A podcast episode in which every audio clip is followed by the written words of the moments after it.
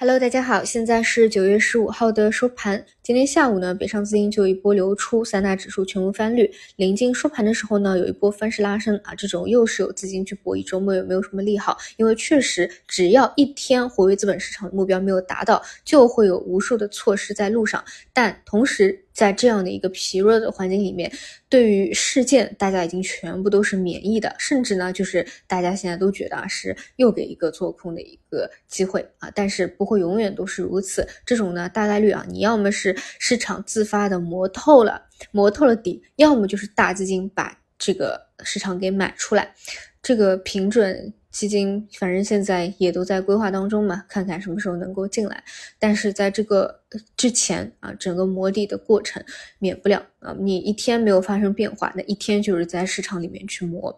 然后，如果你真的想要去做一些什么的话啊，就是不要在盘中日内，我觉得交易的机会实在太少，更多就是自己看看。